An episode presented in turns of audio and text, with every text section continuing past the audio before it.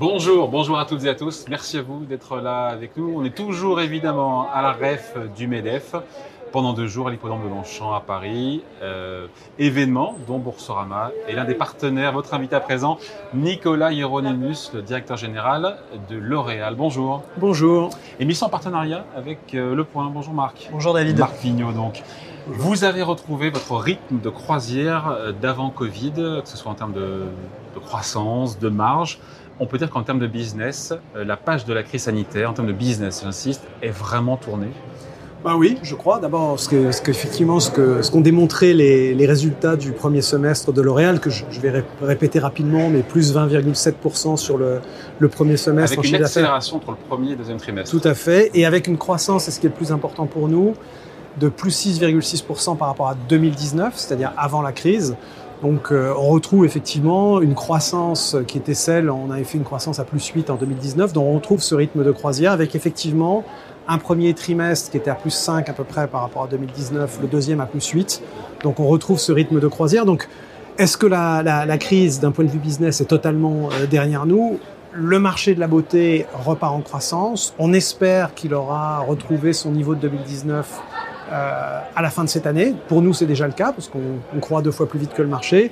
Maintenant, on ne peut pas euh, totalement balayer d'un revers de main le fait que euh, la pandémie subsiste, qu'ici ou là, il y a des, euh, des nouveaux clusters de, Donc de, de variants Delta. Donc on reste pour les, pour les optimiste, offensif. On a été offensif d'ailleurs pendant l'année 2020, puisque une des raisons pour laquelle on a fait une belle année en 2020 et un très bon premier semestre, c'est qu'on a continué à investir, à lancer des produits malgré en un petit peu les lancements. En différents certains lancements. Ouais mais très peu. C'est vrai que nos lancements de maquillage, à un moment où tout le monde porte des masques, on les a un peu mis de côté, on les a retardés à ce début d'année, mais on a lancé des parfums, des shampoings, on a maintenu notre notre rythme de lancement. Et, et d'ailleurs, c'est un des moi une des choses dont je suis le plus fier, c'est l'incroyable mobilisation des équipes de L'Oréal dans les usines, dans les laboratoires, malgré la, la, la crise sanitaire et également dans nos cadres marketing qui ont réussi à faire tourner la machine et euh, ce qui nous a permis de gagner des, des parts de marché sur euh, sur l'année sur 2019, et sur l'année 2020 et sur l'année 2021. J'imagine que euh, avec le déconfinement, les consommateurs ont à nouveau envie de se parfumer, de se maquiller,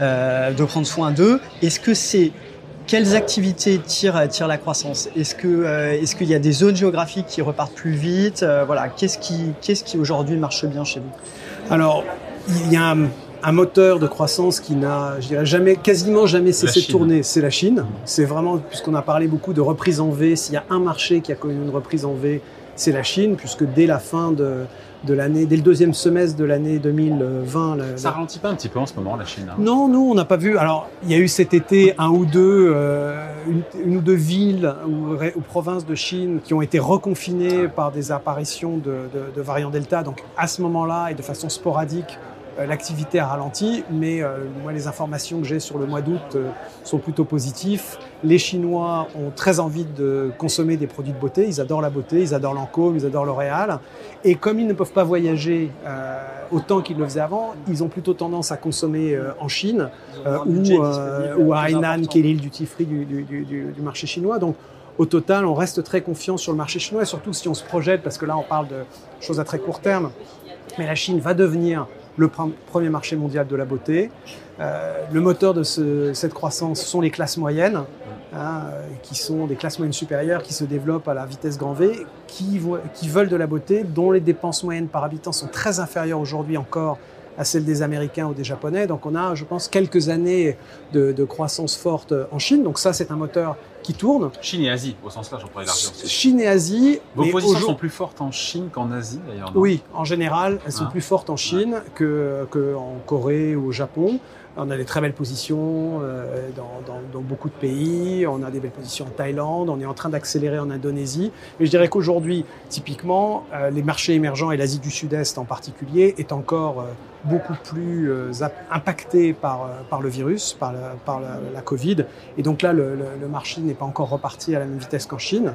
Euh, D'ailleurs, c'est pour ça que je suis totalement en phase avec les propos de Thierry Breton ce matin qui, qui, qui parlait de la volonté de la communauté européenne d'aider de, de, les pays émergents à accéder plus rapidement au vaccin. Je crois que c'est fondamental pour que, pour que l'ensemble du monde oui. sorte de l'épidémie et re, reparte en termes de business. Et donc la Chine, Le deuxième moteur de croissance qui, lui, a fortement accéléré au premier semestre sont les États-Unis. Hein, les États-Unis étaient, euh, étaient, un, fortement impactés par la pandémie, et puis il faut le reconnaître, on avait eu des performances euh, dont on n'était pas tout à fait satisfait sur le marché américain.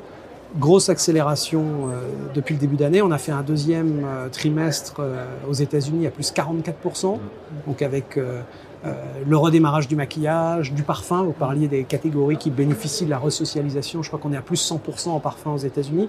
Donc, euh, et, et puis, de parfum de maquillage ont retrouvé leur niveau d'avant-crise au-delà des États-unis. Hein. Pas encore. Voilà, c'est ça le sujet. Parce qu'on parle de ce qui va bien aussi, mais dans ce qui est un petit peu à la traîne. Le maquillage quelles sont les reste... divisions et les zones géographiques qui sont pour le coup ouais, un petit peu à la traîne? Il y a la division grand public, Alors, notamment en Europe. J'ai eu le plaisir, parce que moi je suis un fan de sport, j'ai eu le plaisir d'annoncer lors de la de nos, de nos résultats du premier semestre que le Real avait fait le grand chelem. C'est vrai que pour la première fois, nous avons battu le marché dans toutes les régions et dans toutes les divisions en même temps, y compris à la division des produits grand public, même si c'est vrai, l'écart par rapport au marché de la division des produits grand public est inférieur à celui de la division luxe ou de cosmétique active qui fait une année à un, un semestre à plus 35%. Donc au total, on gagne partout pourquoi bah, C'est la qualité des produits, c'est l'innovation, c'est le fait que pendant la, crise de la Covid, euh, on a rebasculé une partie de notre activité, de nos innovations sur les segments les plus porteurs, donc le soin de la peau, euh, qui fait aujourd'hui près de 40% du chiffre de L'Oréal, donc c'est devenu notre première catégorie, et ça c'est je dirais c'est une croissance de tout temps, euh, qu'on porte des masques ou pas. En fait, quand on porte des masques, on a plus besoin de soins de la peau que quand on n'en porte pas. Euh, le soin du cheveu. Et donc, ça nous a permis de compenser euh, le fait que le marché du maquillage, même s'il est reparti fortement, euh, n'est pas encore au niveau de 2019. Pour le parfum, on commence, on est, on commence à s'en rapprocher. Je me demande si on n'est pas déjà passé au-dessus. Et sur le maquillage? Sur le maquillage, on n'est pas encore au ouais. niveau de 2019. Mais ça va revenir. Et, et on peut bien le comprendre ouais. d'ailleurs. Si vous comparez, parce que le maquillage, c'est du rouge à lèvres, c'est des, des, produits pour la peau et c'est des produits pour les yeux.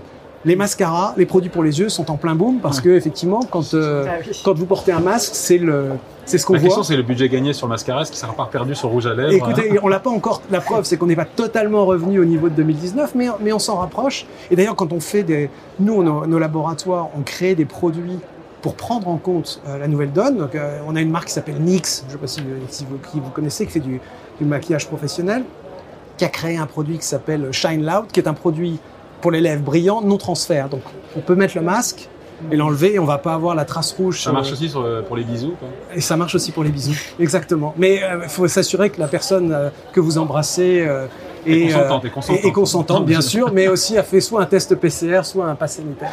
Alors, pour entretenir cette croissance, il va falloir euh, que vos produits soient sans doute plus naturels. On voit bien qu'il y a une nouvelle tendance de consommation où les gens se préoccupent plus de leur impact environnemental, de euh, du volume d'eau dépensé, euh, pour qui servent, qui sont utiles pour pour appliquer les produits, etc. Donc, comment vous faites pour adapter vos gammes? Je crois que vous avez des, jeux, des objectifs assez ambitieux. Il faut que vos gammes passent à 95% d'ingrédients d'origine naturelle. Dans vous êtes à combien aujourd'hui dans 10 ans, 2030. Euh, je ne voudrais pas vous dire de bêtises sur le, le chiffre euh, actuel. Euh, merci, vous avez, vous avez, fait, vous avez préparé l'interview. 30%, euh, donc c'est du travail, mais on a une, la chance d'avoir une recherche extrêmement puissante. On investit pratiquement un milliard d'euros en recherche. On est le premier investisseur en matière de, de, de produits cosmétiques dans la recherche, et donc la totalité de nos équipes aujourd'hui sont tournées vers ce qu'on appelle les green sciences, qui sont finalement comment être capable de créer euh, des actifs qui soient d'origine naturelle, qui soient renouvelables. Euh, les biotechnologies sont un axe majeur de, développement. J'ai visité il y a pas très longtemps une, usine à Tours qui est euh, une usine où on développe le, plancton thermal de, biotherme ou euh, des cellules dédifférenciées de rose pour Lancôme.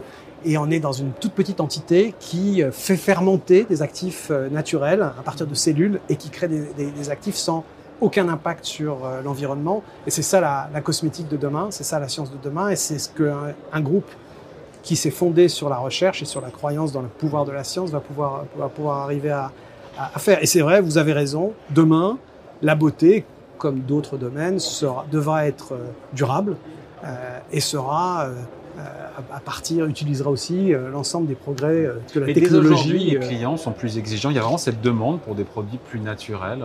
Oui, c'est vrai. Il y a une demande pour des produits plus naturels. Alors, comme toujours, il y a un écart entre les déclarations des consommateurs qui disent nous voulons consommer des produits ouais. et puis ce qu'ils achètent vraiment. Magasin, ouais. Mais la réalité, c'est que on voit monter euh, la, la, la, recherche de produits naturels et de produits sûrs.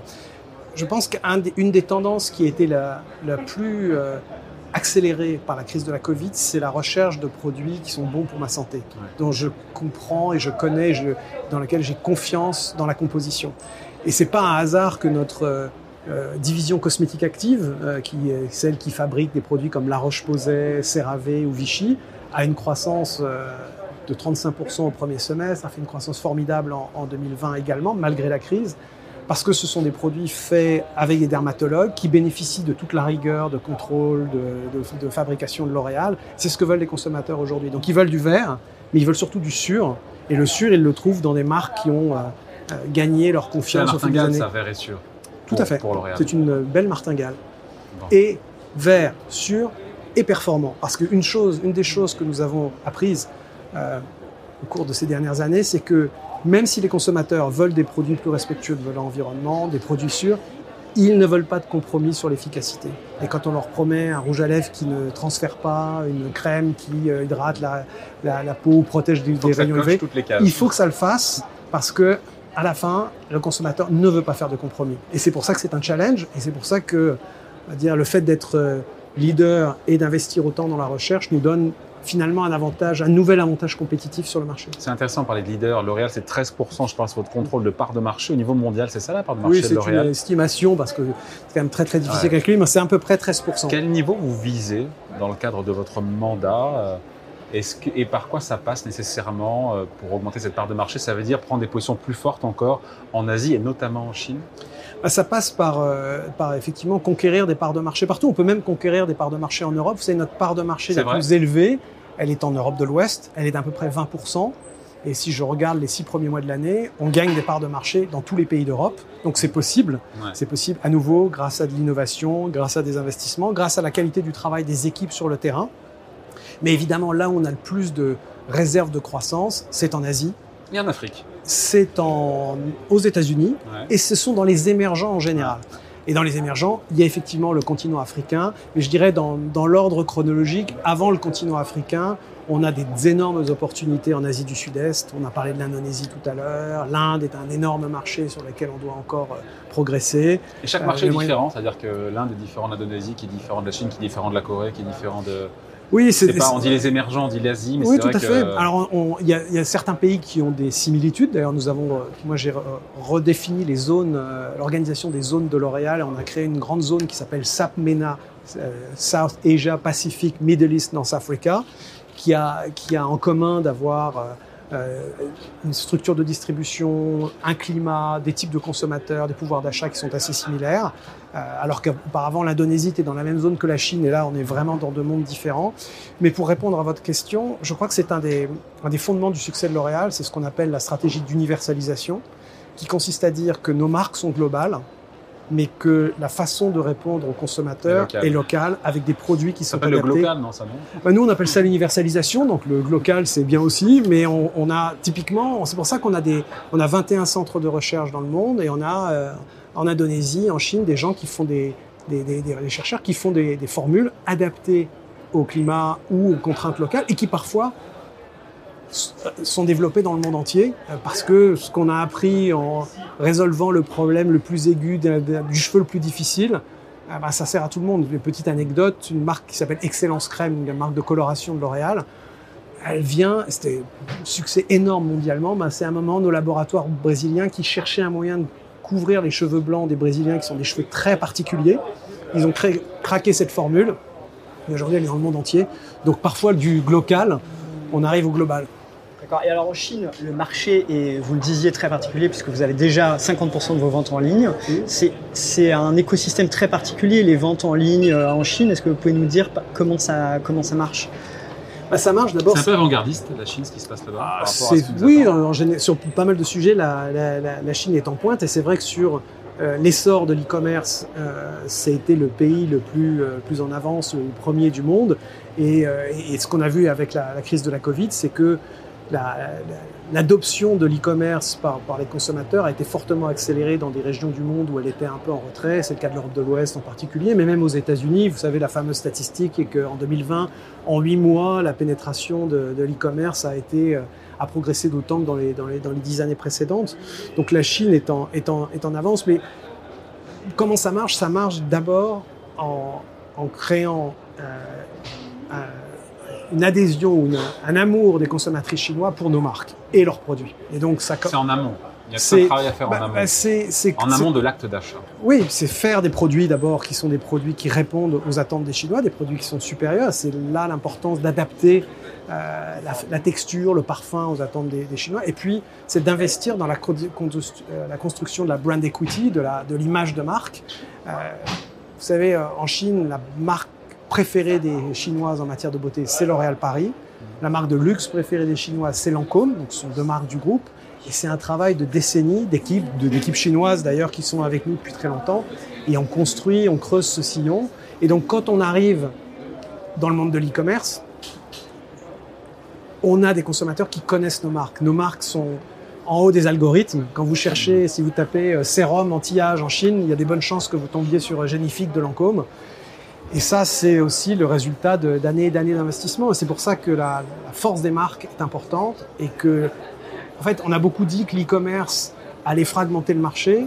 La réalité, c'est que l'e-commerce donne accès aux consommateurs à beaucoup de marques, mais qu'il a plutôt tendance à Eh oui. renforcer les grands Les produits leaders. et les grandes marques et les leaders. Et nous, euh, on a des parts de marché aujourd'hui dans la plupart des pays qui sont supérieures en e-commerce à celles qu'elles sont dans, dans le monde physique. Donc, le développement de l'e-commerce chez nous et dans d'autres marchés va vous être favorable, vous pensez? Tout à fait, à condition qu'on continue à nourrir Le le. digital, c'est 26% des ventes aujourd'hui. C'est 27, mais bon, Ouais. on n'est pas très loin. Euh, L'Oréal a connu une décennie prodigieuse, comme Mhm. l'avait qualifié votre prédécesseur Jean-Paul Lagon. Euh, doublement du chiffre d'affaires en 10 ans, euh, boursier multiplié par 3, je crois même c'est 4, par 4. Est-ce que, votre ambition, c'est de faire aussi bien, mieux? Est-ce que la barre est déjà un peu haute déjà Écoutez, je, ne- je ne me rappelle pas que quand Jean-Paul euh, Agon euh, ait pris ses fonctions, il ait euh, exprimé des objectifs en termes d'évolution de la capitalisation boursière et de, et de, et de chiffre d'affaires. Donc on, parcours, verra à la fin de, de- de- de mon mandat ce qu'auront été les résultats. Je crois que ce qu'il faut dire, c'est qu'à la fin, euh, plus qu'une décennie prodigieuse, et c'est vrai que cette décennie été prodigieuse, euh, L'Oréal, c'est plus de 110 ans de succès. C'est un modèle qui a traversé les, les- les années avec euh, une incroyable capacité d'adaptation, une agilité des équipes euh, extraordinaire. Moi, j'y suis depuis 34 ans. Oui. J'ai participé euh, aux côtés de Jean-Paul à cette décennie prodigieuse et, et ben, Cette cette- décennie à venir peut être aussi prodigieuse. je pense qu'elle peut l'être, oui, parce que le marché de la beauté va continuer à se développer, euh, il, va, il va grossir de façon importante avec le développement des classes moyennes dans le monde entier, en particulier dans les pays émergents, en particulier en Chine. Notre part de marché va augmenter, donc je pense que cette décennie euh, peut être euh, prodigieuse, mais l'avenir le dira. Bon, il nous reste quelques instants, Nicolas Hieronymus. Avec vous à la tête de L'Oréal, on peut dire que L'Oréal sera plus quoi plus, plus inclusif, plus tech, plus green. C'est une synthèse de tout ce qu'on vient de se, se dire là. Euh, Quelles sont les, la question en filigrane, c'est les évolutions stratégiques que vous comptez mener lors de votre mandat, qui est dans la continuité évidemment de ce qui a été fait, puisque vous êtes comptable, puisque vous étiez de, avec, avec Jean-Paul Lagron. Mais voilà, la, la- la touche, la patte, la vision. Hieronymus, c'est quoi? Ce qui est vrai, c'est que si on prend l'histoire de L'Oréal, à nouveau, il y a eu, je suis le sixième, Sixième, CEO. sixième. sixième CEO, donc c'est euh, c'est Sur d'abord 110 une ans, grande- ouais, CEO. C'est quand même une grande continuité, une grande responsabilité aussi pour moi. Et c'est vrai que chaque CEO a été un peu l'homme d'une époque. Euh, Lindsay Owen Jones a été l'homme de la mondialisation, l'ouverture. Euh, Jean-Paul Agon a été, digital. a été clairement l'homme du digital Et aussi, aussi, de la et, Chine. et de la Chine et des, des- des premiers, euh, des premiers pas, des, des pre- premières décisions importantes dans le domaine du RSE, du développement durable. Alors, Et je pense que les, les, les années qui viennent vont être évidemment la poursuite de ces, euh, de, de ces tendances, mais probablement ce sont des années qui vont être celles de la technologie. On voit une accélération euh, phénoménale de la tech et des possibilités qu'elle donne à la beauté à travers l'utilisation de la donnée. On, on a déclaré vouloir être, vouloir être les leaders de la beauty tech, donc on va être, on va rentrer dans des la beauty années. tech, c'est quoi la beauty La tech? beauty tech, c'est finalement euh, utiliser euh, la technologie sous toutes ses formes, euh, l'AI, euh, l'utilisation de la donnée. On a des, une- une- des masses de données de la part de nos consommateurs, mais aussi de, de connaissances en matière de biologie et faire travailler tout ça ensemble pour accélérer euh, avec euh, l'aide de l'intelligence artificielle, le développement de formules plus performantes, tout ça c'est un formidable accélérateur. Donc euh, ça fait partie des, des, des, facettes de la beauty tech, des sciences vertes dont on a parlé euh, beaucoup, et finalement du, du sens de la mission de l'entreprise. Vous savez qu'on a, on a publié euh, et on a fait une, pour la première fois une campagne au niveau du groupe au début de l'été sur la raison d'être qui est créer, créer la beauté qui fait avancer le monde. Ouais. Et, euh, et, je pense que moi, c'est ça que j'ai envie de, de, de, laisser comme marque, c'est de montrer, au-delà du fait que on sait tous que la beauté est une, est une catégorie essentielle, ce n'est plus à démontrer pour le bien-être des gens, leur morale, leur self-esteem, mais en étant le leader de cette industrie, arriver à justement avoir un impact euh, au niveau de la société sur l'inclusivité, ah. sur la, représentant de la, la, représentation de la diversité, évidemment sur les, les droits humains et enfin sur le développement durable, ça va faire partie des choses que, que j'espère réussir à faire. Programme. Et pour la France, ça veut dire que vous allez continuer à embaucher, euh, que ça crée de la richesse pour la France. Que, comment, comment ça se passe le marché français? Ah ben, le, le, marché français, c'est un marché euh, extrêmement important pour nous. D'abord, on est très très fiers d'être une entreprise française. On est aussi à la REF du MEDEF et euh, la, la, France est notre troisième marché, euh, mais c'est le, le, le, territoire d'ancrage. De, voilà, ouais. le territoire d'ancrage. Non, États-Unis, Chine, France. États Chine. Euh, le longtemps. Ah, oui, je pense qu'à un moment ou un autre. Mais bon, c'est bien qu'il y ait une saine émulation. On aime bien l'émulation chez nous. Mais euh, la France, c'est le... on, on, représente l'excellence française. Une des raisons pour lesquelles L'Oréal Paris et Lancôme sont les marques préférées des Chinois, parce que ce sont des très très grands produits. Mais c'est aussi parce que c'est made in France. Et donc ça, c'est très très important pour Vous nous. Vous avez combien de salariés en France? 14 000. 14 000 sur les 88 000 du groupe. La France, c'est simple, c'est à peu près 6% de notre chiffre d'affaires, mm -hmm. donc c'est pas énorme c'est à peu près 16% de nos, euh, de nos emplois. C'est 26% de notre production. Donc on produit par exemple tous les produits Lancôme dont je parlais tout à l'heure, Armani, Saint-Laurent sont produits en France et exportés dans le monde entier. Donc et c'est participer à à, au fait que les, le déficit commercial français n'est pas si élevé. Tout à fait. Nous avons un, enfin, voilà, un solde très positif. Euh, voilà. de, on contribue à la balance extérieure française de façon positive et on fait. Je vous ai parlé du milliard d'euros que nous dépensions en recherche. On fait 70% de nos investissements recherche en France. Donc, euh, nous sommes également un pôle d'excellence euh, stratégique pour la recherche française. Donc, la, la France, euh, au-delà d'être un bastion où on a une de nos plus belles parts de marché mondiales, c'est véritablement le, le, centre névralgique de, de, du développement de L'Oréal dans le monde. C'est la base en partenariat, de la conquête, exactement, en partenariat avec l'ensemble de nos opérations dans le monde entier. Euh, puisqu'aujourd'hui, on est clairement, puisqu'on parlait de diversité, on est une, une, une entreprise qui est plus mondiale et plus diverse que jamais. Et, euh, et ça, fait, ça va faire partie des choses qu'on va continuer à développer. Bon voilà, merci d'avoir été avec nous, on en reparlera. Merci en tout cas Nicolas Hieronymus, directeur merci. général de L'Oréal, invité donc euh, d'Ecorama sur Boursorama en partenariat avec euh, Le Point, enregistré, enregistré depuis la REF euh, du MEDEF à Paris. Merci. Merci à vous deux. Au revoir. Bonne journée.